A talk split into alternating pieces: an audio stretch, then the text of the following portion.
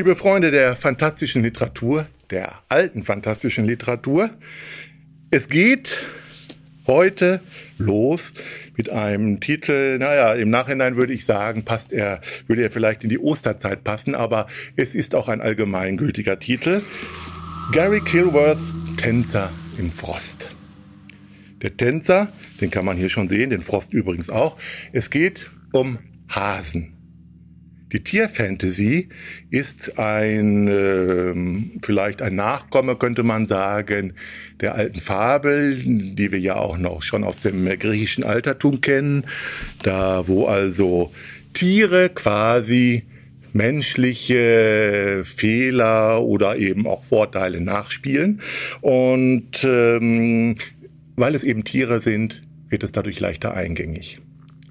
Das hat sich fortentwickelt. Äh, und äh, Hasen habe ich habe heute die Hasen gewählt als quasi als exemplarische Tiere, weil äh, die, die, die berühmteste Tierfantasy der Neuzeit dürfte Watership Down sein von Richard Adams auch mehrfach verfilmt, gerade wieder als Fernsehserie. Da geht es um eine Kolonie von Kaninchen. Hier geht es wiederum um eine Kolonie von Hasen, was an sich ohnehin äh, falsch ist, weil Hasen keine Kolonien bilden, sondern Einzelgänger sind. Aber es ist egal.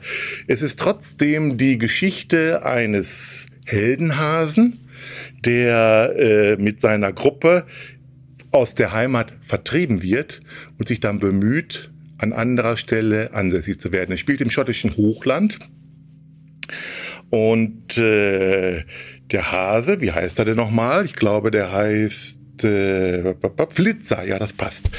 Flitzer. Der Flitzer zieht dann also erst bei uns steht und allein durch die, durch das Hochland, lernt die Gefahren kennen, lernt auch den Menschen kennen und die Nachteile der, der, der, Zivilisation und er lernt vor allen Dingen Bubba kennen. Das ist für eine Tierfantasy eine äußerst interessante Gestalt. Das ist ein südamerikanischer Harpieadler, den äh, der ist nach England importiert worden äh, und hat sich hat sich dann in die Freiheit aufgeschwungen. Diese Adler sind riesig. Es sind äh, eine, eine, es ist einer der größten Raubvögel überhaupt. Und äh, dieser Bubba ist nun in der Fremde gestrandet und ist darüber verrückt geworden. Und der terrorisiert jetzt das gesamte Umland.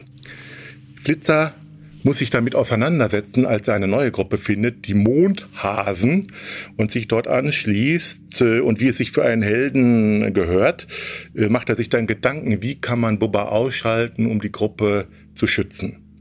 Das zieht sich dann so über die gesamte Handlung bis dann zur großen Konfrontation. Und man muss sagen, äh, es geht um einen, um einen großen Vogel und einen Hasen. Das ist aber so spannend wie ein richtiger Thriller. Kilworth kann das beschreiben. Das wundert auch nicht, weil im Laufe seiner jetzt auch schon, oh, sind jetzt fast 50-jährigen Schriftstellerkarriere, hat er so ziemlich jedes europäische oder in, äh, in England ansässige Tier als Romanfigur verbraten. Nicht nur Hasen, sondern Füchse, ich glaube sogar, äh, ich glaube sogar Wiesel, genau, oder sogar Reptilien hat er sich äh, gegriffen. Auf jeden Fall hat er eine Hand dafür, wobei er diesen Hasen und das finde ich dann wiederum das Interessante, so eine eigene Kultur aufdrückt. Wie würden sich Hasen, wie, wie sähe so eine Hasenkultur aus? Das ist äh, in, aus seiner Sicht so ein bisschen indianisch mit Schamanen und der Name Mondhesin bedeutet das schon an. Es ist bei dieser, in dieser Tierfantasy gibt es immer eine enge Verbindung zur Natur. Die wird dann ein bisschen mystifiziert. Das kann dann leicht ins Kitschige abgleiten. Das hat Kilbers eben auch wunderbar in, äh, im Griff. Äh, wenn es gar zu schlimm wird, lässt er wieder etwas Interessantes geschehen zumal diese Hasen sich im Alltag auch als ziemlich robuste Gestalten erweisen, die also Sachen auch äh, sehr direkt angehen. Äh, das ist, man muss sich wundern, aber das Buch hat 550 äh, Seiten und ich habe nicht empfunden, dass eine Seite davon überflüssig wäre. Es liest sich bis zum Schluss einfach hervorragend. Auch dieser Band ist, äh, damals in dieser seltenen Phase, als Bastei Lübbe fest gebundene Taschenbücher herausgab. Das Experiment hat leider nicht lange gedauert. Auf jeden Fall ist dieser Band trotzdem äh, antiquarisch problemlos zu bekommen und er ist auch immer noch sehr kostengünstig. Ich kann es empfehlen. Es ist mal was anderes in Sachen Fantastik. Als zweiten Titel habe ich mir heute einen meiner All-Time Favorites aus dem Regal gezogen. Das ist ein Taschenbuch, äh, das jetzt auch schon vor knapp 40 Jahren erschienen ist, von einem Mann, der dessen Name wahrscheinlich niemandem etwas sagt, William Hope Hodgson, ein Engländer und ein Pionier der Gruselgeschichte, der Horrorgeschichte. Und zwar eine, in einer ganz eigenen Prägung. Hodgson der Name ist recht schwierig auszusprechen. Hodgson war Seemann. Er ist also zur See gefahren, äh, hat dann aber aufgehört damit, weil ihm die Brutalität im Matrosenalltag einfach nicht lag und er hat es nicht ausgehalten. Und er ist dann an Land gegangen, geblieben, hat dann ein recht erfolgloses äh, Bodybuilder-Studio aufgemacht. Äh, das gab es damals schon. Und in der freien Zeit, die ihm blieb, hat er dann geschrieben. Unter anderem hat er sich dann eben auf die Fantastik spezialisiert und dabei natürlich auf seine Erfahrung aus der Seefahrt zurückgegriffen.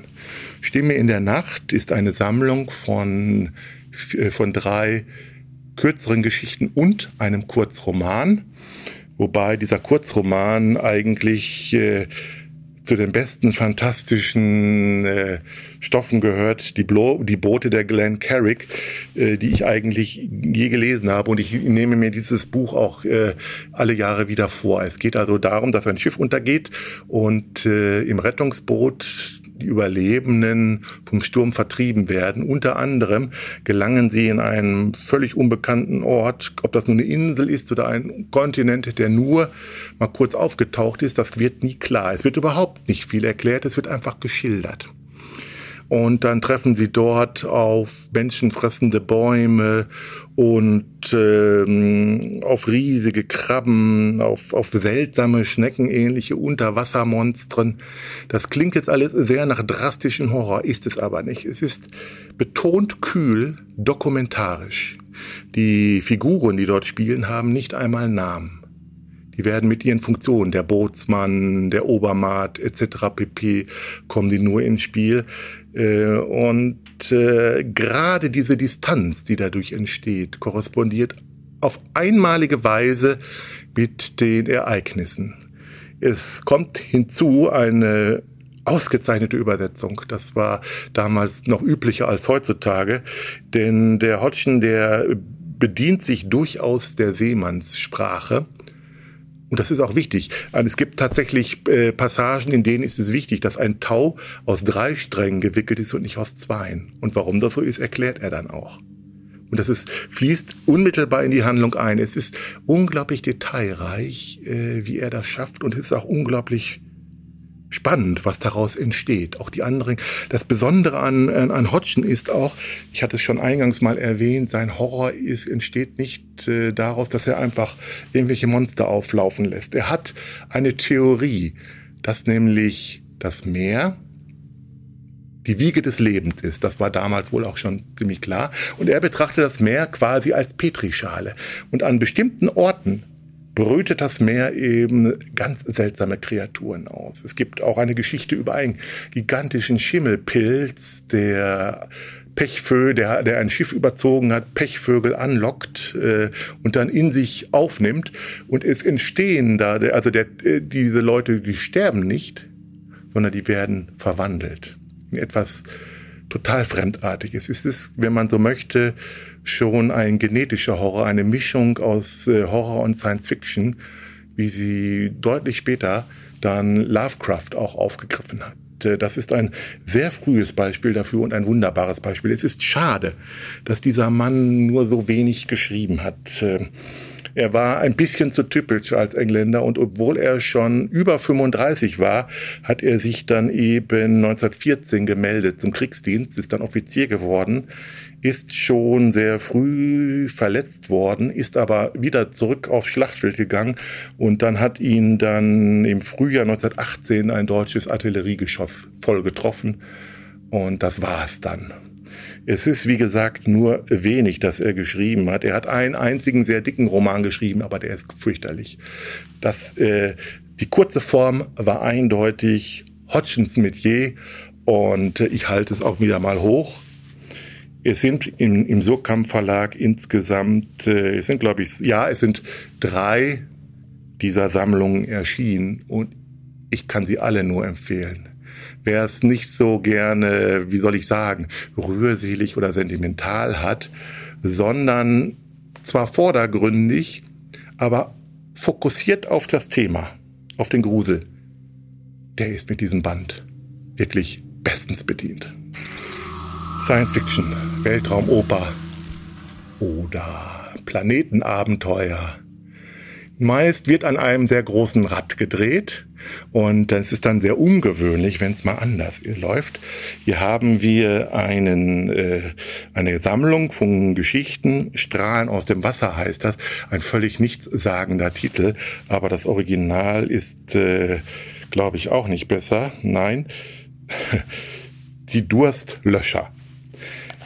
Rick Raphael hat sich etwas sehr ungewöhnliches, gerade für Science Fiction der 1950er, 1960er Jahre herausgegriffen, nämlich die unmittelbare Alltagsgeschichte. Wie sieht der Alltag aus? Wie funktioniert beispielsweise eine Stadt der Zukunft? Und damit meint er nicht äh, den Blick oben auf quasi auf ein Metropolis, sondern die Beschreibung, wie man dort fliegt oder über fahrbare äh, Laufbänder fährt. Nein, es geht ihm um ganz Prosaisches. Zum Beispiel die Wasser- und Abwasserversorgung oder die Post. Das mag sehr banal klingen, ist aber, ich war selber überrascht, unglaublich spannend. Raphael geht von einer Zukunft aus, in der auch die Technik für alle Probleme gut ist. Die Welt, und hier in diesem Falle Nordamerika, ist völlig überbevölkert. Es ist so schlimm, dass jeder Tropfen Wasser bewirtschaftet wird. Jeder Fluss, jeder Kanal, jeder Regentropfen, der vom Himmel fällt, wird aufgefangen, in gigantische äh, Leitungen und Verteilungssysteme gepumpt und vor der Verdunstung bewahrt. Es darf nichts schieflaufen. Diese Welt läuft an der Kante. Und natürlich, und daraus entsteht dann die Spannung, geht etwas schief. In der einen Geschichte kriegt diese Leitung irgendwo ein Loch, äh, in der anderen äh, gibt, tut sich plötzlich irgendwo eine vergessene Giftmülldeponie auf und Strahlen dringen in das Wasser vor und vergiften es. Und das Problem muss gelöst werden. Und das ist nicht äh, singulär in der Science Fiction. Als Held tritt dann der Techniker, der Praktiker in den Mittelpunkt. Der macht sich keine großen Gedanken, sondern tut seinen Job und entwickelt sich dadurch zum Helden wider Willen. Es ist nämlich gar nicht so leicht, diese Probleme dann zu lösen, weil dieses Wasserversorgungssystem ist gigantisch. Und äh, die müssen dann in die sumpfigen Tiefen tauchen, gegen die Strahlen ankämpfen. Also ich will gar nicht in Details gehen. Die simpelsten Sachen werden von Raphael wunderbar äh, drastisch und plastisch geschildert und äh, mit Leben gefüllt. Die Postgeschichte ist sogar noch interessanter, die spielt im Weltraum und da muss man sagen, das ist so ein typisches Beispiel dafür, dass dann dann die, äh, dass diese Gegen, dass diese Zukunft doch auch schon längst Vergangenheit ist, denn die Post schickt man tatsächlich in dieser Zukunft immer noch mit Raketen ins All. Es ist nicht so, dass man einfach irgendwelche Funksignale bündelt und womöglich äh, am Ende der Leitung dann außen Drucker nimmt. Nein, man spricht auf Spulen, steckt die in Sammelbehälter und die packt man dann in eine Rakete. Die fliegen dann irgendwo, das ganze Sonnensystem ist besiedelt, die fliegen dann an Verteilungspunkte und da warten dann die Postboten. Die nehmen diese Raketensendungen entgegen, sortieren die in Handarbeit und schicken die dann weiter.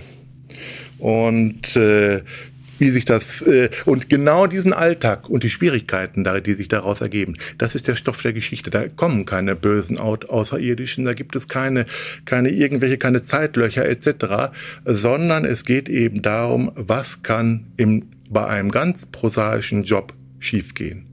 Und äh, ich kann nur wiederholen, es ist es ist verblüffend, was man aus so einem einfachen Stoff machen kann. Raphael hat das auch noch weiter. Also der Mann hat nur zwei Romane geschrieben und, glaube ich, neun Kurzgeschichten. Es gibt auch noch äh, Die fliegenden Bomben heißt dieses Buch. Es gibt noch einen Roman, da beschäftigt er sich mit dem Straßenverkehr der Zukunft. Ich werde dieses Buch sicherlich auch mal hier äh, in dieser Serie vorstellen, denn es ist unglaublich äh, interessant, wie schief Science-Fiction-Autoren im Grunde immer liegen. Diese Zukünfte bewahrheiten sich nie, aber wie sie scheitern, das ist äußerst interessant zu lesen, mindestens so interessant wie die Geschichte, die eigentlich für Unterhaltung sorgen soll. Und damit möchte ich mich für dieses Mal verabschieden. Ich hoffe, ich habe wieder mal äh, eine gute Mischung gefunden. Es ist alles interessant, leicht zu bekommen und äh, ich will mich bemühen, beim nächsten Mal ähnlich interessanten Lesestoff herauszukramen. Vielen Dank.